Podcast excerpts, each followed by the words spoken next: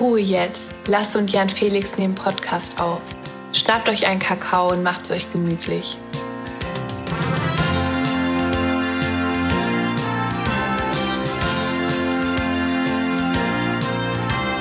Alles oder nichts. Weihnachtsedition.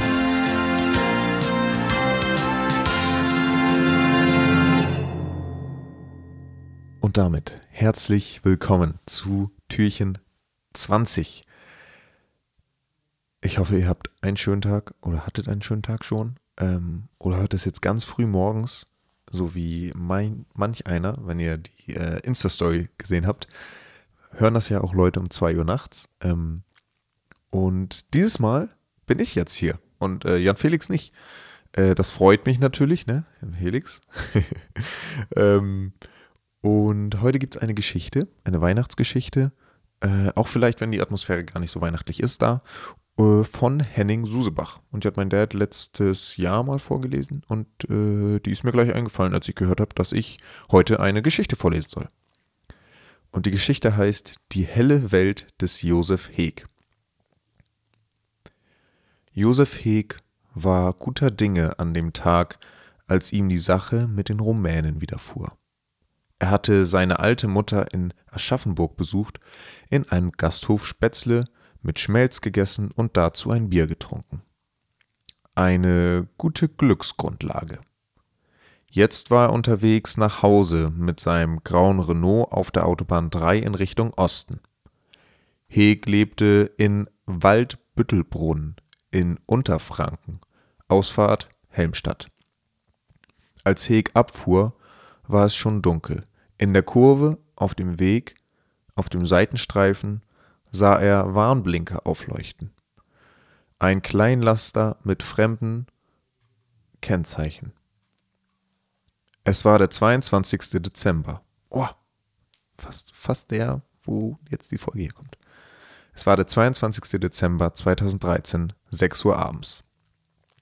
Josef Heg, 60 Jahre alt, Sonderschullehrer in Frühpension, hätte weiterfahren können.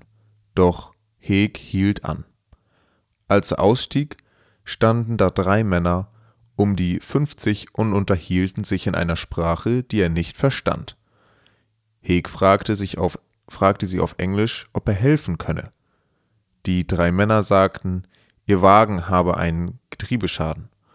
Sie seien Handwerker aus Rumänien auf der Rückreise von einem Job in England. Josef Heg hätte den Pannenservice rufen können.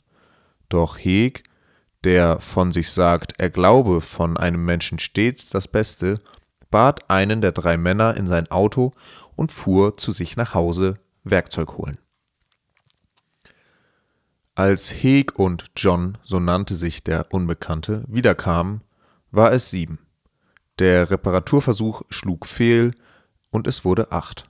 Um neun kam dann die Polizei. In Hegs Erinnerung beschränkte sich die Hilfe der Beamten auf Beschimpfungen von Rumänen im Allgemeinen und deren Schrottkisten im Speziellen. Die Polizisten riefen einen Abschleppwagen. Heg fragte, was mit den Männern werden solle in der Nacht und bekam zur Antwort deren Sache. Josef Heg hätte jetzt mit Worten des Bedauerns allein in sein Auto steigen oder die drei zum nächsten Rasthof bringen können. Doch Heg nahm die Männer mit nach Hause.